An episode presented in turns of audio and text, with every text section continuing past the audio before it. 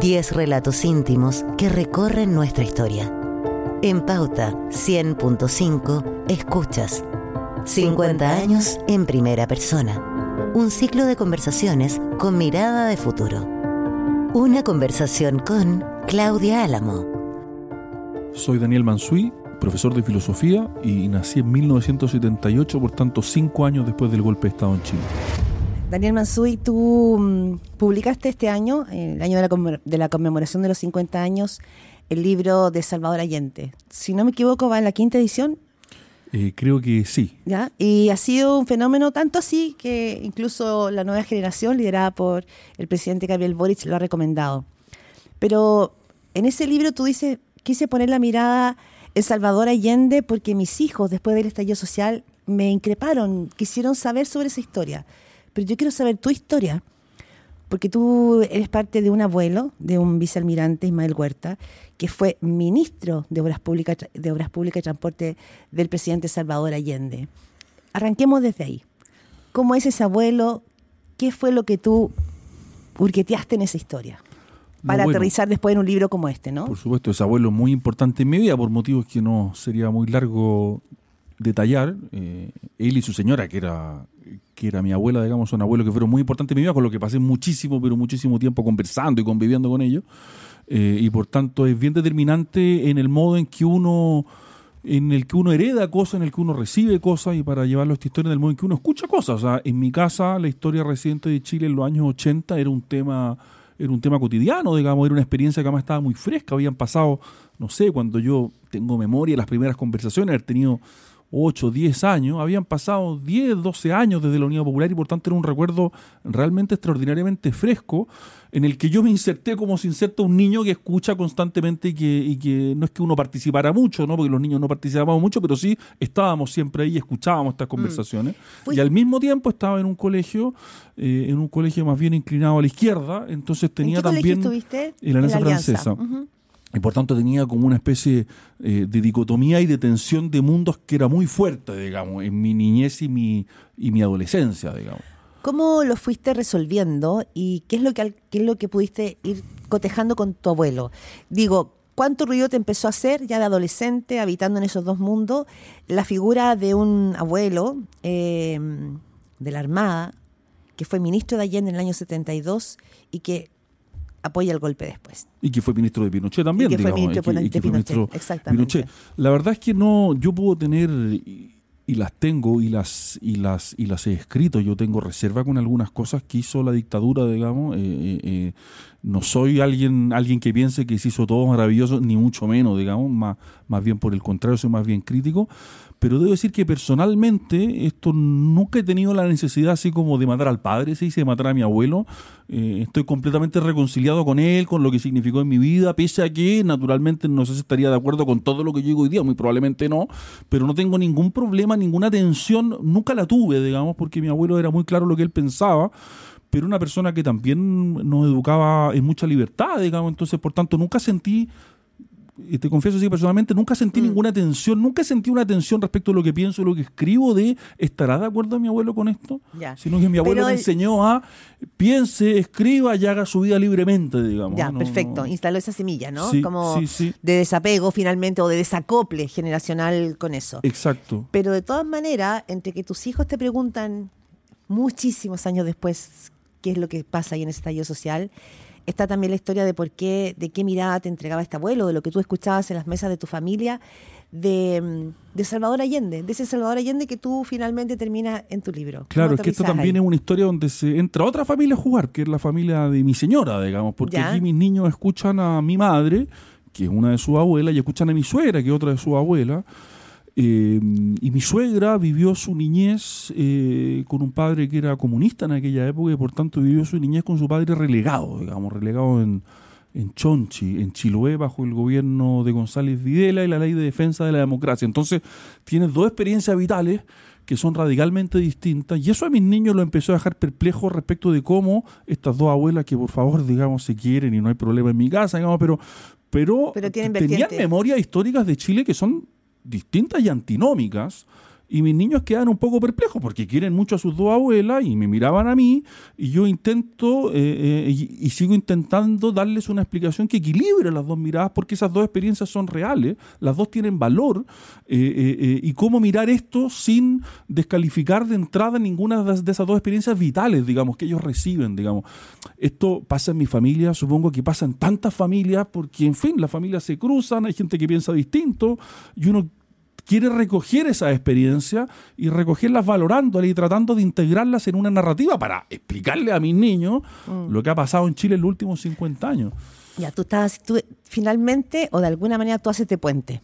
¿ah? Intento hacerlo, no sé si lo logro. pero, tú, haces, pero tú haces puente. y tu libro probablemente también sea parte de ese esfuerzo de ser un puente. Tú te encuentras con esta figura de Allende en los libros de historia, te reúnes muchísimo con grandes figuras de la izquierda chilena, icónicas en eso, Garretón, Manuel Antonio Garretón, eh, Tomás Mulián, varios otros. Pero también está el registro de un Allende del que se hablaba en tu casa, que había sido presidente con un abuelo que era ministro y después Pinochet. ¿Cómo se te ¿Cuánto influye tu historia personal en ese Allende que tú encuentras en la historia chilena? o de la izquierda? Em, influye porque mi abuelo hablaba del Allende, del, del Allende que más hablaba mi abuelo era del Allende del Allende retórico, del Allende envolvente, del Allende seductor en el sentido político. Eso yo lo escuché mucho en mi casa, sin escuchar nunca, y debo decirlo, una mala palabra de mi abuelo respecto a Allende. Era evidente que no le gustaba el gobierno y en fin, no, no, y, estuvo en el, estuvo, estuvo, participó en lo que vino después, pero no escuché nada así como un sentimiento personal en contra de Salvador Allende, sino que más bien cierto talento retórico llevado al extremo, cierto talento político, a veces mirado con cierta distancia.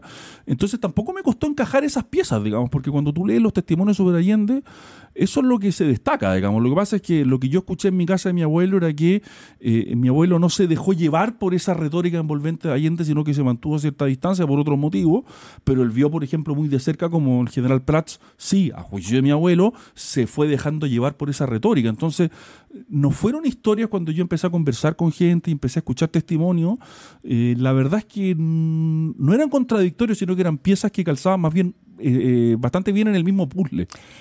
Me pregunto si eso explicaría también la, mm, los dos Allendes que tú escribes en tu libro, eh, Daniel Mansui. Tú pones, tú, tú, vas haciendo un, un, entrelace muy interesante, un empalme entre dos Allende, y es un Allende al que tú siempre lo estás salvando de la izquierda alejando de esa izquierda, de esa izquierda que no logró llegar a acuerdos, de esa izquierda que finalmente lo deja solo y de esta Allende que le deja a ellos una carga moral, ¿no es cierto?, con su suicidio.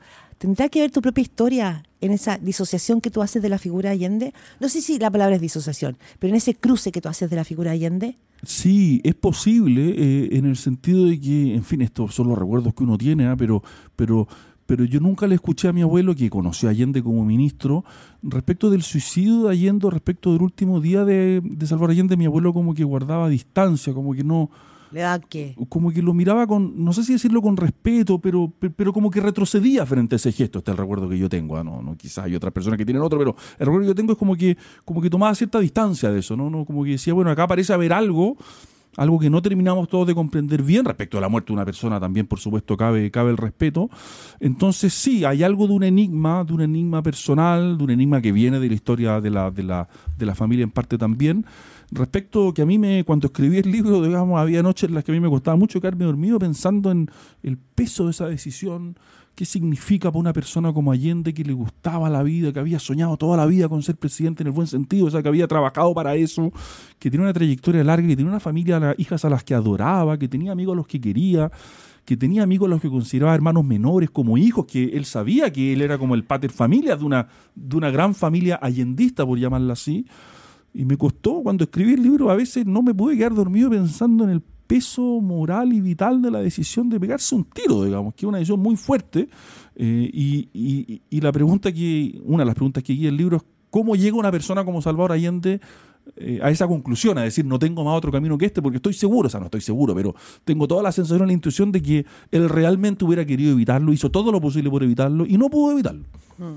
Tú mm, palabra de moda, tú habitas, habitas en el mundo más bien de la derecha, eh, siendo crítico incluso la derecha, pero, pero mm, en estos días no queda mucho la impresión de que todos en la derecha tengan esta mirada, no digo compasiva, pero sí con una cierta empatía sobre la figura Allende que haces tú, ¿Qué te pasa con eso? De habitar en un mundo que tiene una mirada más. Todavía pareciera ser que estamos en el blanco y negro. Sí, cuesta. O sea, digo, hay una cuestión generacional, pero después voy a matizar esto porque la nueva generación no siempre, no siempre lo entiende. Yo tengo una ventaja para mirar esto, que es que yo nací después, no lo viví, y por tanto yo puedo entender que para una generación anterior a la mía, esto es tan fuerte biográficamente lo voy a decir así, para y, no es que yo esté suscribiendo esta tesis, pero para que se entienda, ¿no? Eh, para una madre que hizo cola porque no podía alimentar a sus hijos, digamos, y esa es la unidad popular, hay una rabia de la que yo estoy libre, pero en fin, no soy ni mejor ni peor persona, simplemente nací después, digamos. Entonces, naturalmente, el haber nacido después te da una distancia que no tiene el que lo vivió, digamos. ¿ah? Eh, ahora, dicho eso, hay, hay una polarización del escenario político chileno, digamos, del cual la derecha ha sido parte, digamos, y está siendo parte que no, que no ayuda, ¿no? Y a mí me llama la atención no solo la poca consideración que a veces hay con la figura de Allende, la decisión de Allende y el respeto que eso merece, que en todo caso algo que no inventé yo desde la derecha, se lo aprendí a Gonzalo Vial, digamos que fue ministro de Pinochet y que en su libro sobre Allende dice, ojo, este señor merece respeto y su decisión final merece respeto, ojo. Sino que también que al hablar de esto, al hablar de la tragedia chilena, el golpe de Estado, todo lo que pasó, uno puede tener distintas posiciones sobre el 11 de septiembre, la legitimidad, lo que pasó, las causas, discusión intelectual, digamos, larga, eh, sin verdad oficial por lo demás pero uno tiene que hacerlo sin dejar de ser de, eh, de derecho, sin dejar de pensar lo que uno piensa, con respeto y conciencia de lo que significó para muchas familias y para muchas personas. Y eso es lo que yo echo de menos, digamos, en el mm. sentido de que uno, puede pensar ser crítico de la UP, pensar que el golpe sí, no, grado, ya, o sea, una discusión intelectual muy interesante, pero en el modo de decirlo hay que entender que esto es una tragedia para mucha gente porque porque mucha gente murió, hay gente que no mm. conoció a sus padres, hay cuerpos que no se encuentran. A mí, un libro que me, que me impresionó mucho y que yo creo que cualquier persona de derecha debería leer, un libro hiper comentado, pero no sé cuánto ha sido leído en la derecha, el libro de Cristóbal Jimeno y Daniela Amor, y Daniela Amor que, que su señora, eh, bueno, es un hijo buscando a su madre toda la vida. la búsqueda. Eh, la búsqueda, sí, perdón. Uno no puede hablar de esto sin saber que te está escuchando Cristóbal Jimeno y, tener respeto por la historia y la sensibilidad de Cristóbal Jimeno, porque es parte de Chile también. Y eso es lo que a veces yo pierdo de vista mm es la derecha, ¿no? Esto no quita que uno pueda ser muy crítico, que uno pueda formular, digamos, eh, eh, críticas fuertes y severas, pero te está escuchando Cristóbal Jimeno, digo, él y tantos otros. Y hay una sensibilidad que uno tiene que respetar y eso a veces yo, yo lo echo de menos y lo lamento, por mm. supuesto. ¿Cuánto, ¿Cuánta de esta mm, empatía o este respeto que tú dices tiene que ver también con que, claro, eh, tú dices que tu suegra vivió una situación compleja y tu mujer viene de otra historia, de otra rama, no, de otra mirada, de otra concepción. Eso te permitió también a ti pararte desde otro lugar, ¿no? Desde, desde mucho antes. O sea, lo que yo tuve, pero no sé cuán excepcional es, digamos, es que bueno, ya en mi familia había, había en mi, en mi propia familia había gente de izquierda. En el colegio me tocó conocer a mucha gente de izquierda. Eh, eh, un tío tenía yo que vivió durante toda la, durante toda la dictadura fuera, que volvió a Chile solamente después del. Exiliado. Eh, es que se había ido antes de Chile, pero no quiso volver, digamos, sino hasta que Pinochet que cayera, después del plebiscito en todo caso. Pero con ese tío yo conversé mucho de joven eh, y por tanto siempre estuve expuesto a gente que pensaba muy distinto de mí, con la que conversé muy largo. Entonces, pero tampoco creo que sea algo, algo muy excepcional, ni tampoco hay un mérito mío, sino que estuve expuesto a este tipo, a este tipo de personas, y por tanto siempre he tratado de, comprender, de empatizar, de, de, leer lo que te dan a leer, de tratar de ponerse en los zapatos del otro, ¿no? no porque uno renuncie a lo que piensa, ni porque pero yo creo que eso es muy importante y eso efectivamente a mí me ha servido mucho en la vida, ¿no? Mm. Conversar con gente que piensa muy distinto a mí y conversar con, ojalá, la gente más inteligente que piensa distinto a mí, porque si no es muy fácil, ¿no? Mm. Entre, entre el trabajo que tú hiciste para la elaboración de este libro Salvador Allende y que te metiste fuerte como en las entrañas de esa izquierda, que además hizo todo un trabajo de revisión, como fue Manuel Antonio Garretón. Y este Chile que estamos viendo hoy día, en estos días, ¿no? de discusiones durísimas en el Congreso, ¿sientes que hay, hay una etapa que nos saltamos? ¿Pensaste que estábamos mejor parados para estos 50 años que lo que estamos viviendo hoy día? Me hubiera gustado pensarlo, pero yo creo que en general todo lo que rodeó, y no quiero aquí culpar un sector, pero yo creo que el 18 de octubre y todo lo que lo rodeó y la manera en que ha sido llevado y cómo esto ha dado vuelta y vuelta para lado y lado, ha representado una involución en nuestra vida política y una polarización creciente, sin ninguna duda. Entonces, yo creo que no se puede analizar lo que está ocurriendo en estos 50 años sin tomar en cuenta el escenario en el que se está dando, que es post 18 de octubre, con todo lo que eso conlleva, porque si tú miras la historia de estas efemérides, en el fondo estas efemérides no hacen sino reflejar el estado de ánimo de ese momento, y como no podría ser de, otro modo. Entonces, esta efeméride nos pilló polarizados, bueno, se vive polarizado, y el presidente Boris quiso hacer algo distinto, eh, con llevando a Patricio Fernández a hacerse cargo de esto, pero la verdad es que le duró poco ese ánimo, porque desde su propia coalición, digamos, eh, eh, no le dieron mucho espacio. Tú haces un link entre el 18 de, entre octubre de 2019 y, los, y la conmemoración de los 50 años. ¿Y lo haces por el, por el clima político que se instala o porque hay... Por el clima político polarizado, pero también porque cierta izquierda leyó el 18 de octubre en continuidad con el discurso de Salvador Allende del 11 de septiembre del 73. O sea, cierta izquierda que se entusiasmó con esa movilización pensó que lo que estaba surgiendo ahí era un momento cero que conectaba con el 11 de septiembre y que iba a borrar los 30 años, pero en verdad eran 50 años que habían ocurrido entre medio, digamos. Eh, y por eso que fue tan perturbadora, o es tan perturbadora para esa izquierda la figura de Allende, porque a mi juicio, pero esta ya es una opinión que podremos que podemos discutir, es una izquierda que no comprende lo que quiso decir Allende ese día, ni lo comprende a la luz de su gobierno, y por tanto Allende se convierte en una figura disruptiva para la izquierda, porque la izquierda quiere ser allendista, y tiene que ser allendista en un sentido, pero nadie sabe qué diablo significa ser allendista. No ¿Y Gabriel idea. Boric lo sabe? Yo creo que Gabriel Boric lo está aprendiendo en el gobierno, lo está aprendiendo desde un lugar, digamos, donde se aprende rápido, supongo, pero naturalmente que él en su primer discurso dice, volvemos, compañero, a abrir la grande Alameda, o sea, pone el estándar de su gobierno en continuidad con un discurso que tiene carácter más moral que político. Entonces, ¿qué significa abrir la Grande Alameda? ¿Alguien podría pensar que se están abriendo, de hecho, la Grande Alameda en este gobierno? Ese estándar lo fijó Gabriel Boric. Y a ti te miden según el estándar que tú mismo te pones. Entonces, a mí me pareció un error profundo el modo en que aludió Allende ahí, no porque no puede aludir a Allende, porque está naturalmente en la memoria de esa izquierda, sino por, por el modo en que quiso repolitizarlo. Y yo pienso que es una figura que ya es media imposible de repolitizar Ya, porque está hay, convertida en mito. pero hay algo muy interesante en lo que tú dices, porque si yo te tengo que poner a ti en la, en la línea de tiempo, tú eres parte de la generación de Boric. Tienes 41. O sea, 45, soy un poco más viejo, Bueno, pero, pero- pero- mucho Sí, más sí, ahí, sí, ¿ya? Sí, sí, sí. Y, probablemente la figura de Gabriel Boric sea, de todas las figuras que, que ha tenido la concertación en los gobiernos, le hace Ricardo Lagos, Escobar y Michelle Bachelet, el único que llega a la moneda reivindicando y queriendo cristalizar más claramente a la figura de Allende. Me llama la atención, porque los otros dos expresidentes son socialistas y habitaron ese mundo y vivieron las consecuencias de ese tiempo. y vivieron las consecuencias de ese tiempo y fueron protagonistas o vivieron muy de cerca o vieron muy de cerca el proceso de renovación. Claro, por Y eso. por tanto, lo que hace la izquierda después del golpe de Estado es, por supuesto, valorar el gesto de Allende, pero al mismo tiempo una revisión crítica implacable. La crítica más dura de la Unión Popular no viene de la derecha, viene de la propia izquierda que hace ese proceso de revisión.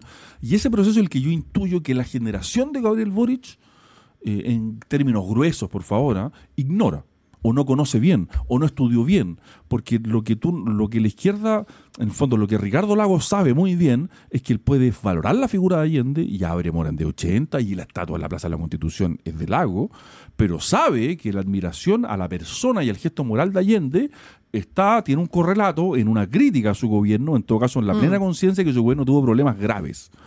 Boric se queda con el mito eh, o la generación de Boric, yo no quiero personalizarlo en él, ¿no? pero la generación de Gabriel Boric se queda en el mito de Salvador Allende sin entender que ese mito tiene un correlato que es mucho más complicado y respecto del cual la izquierda es una autocrítica brutal.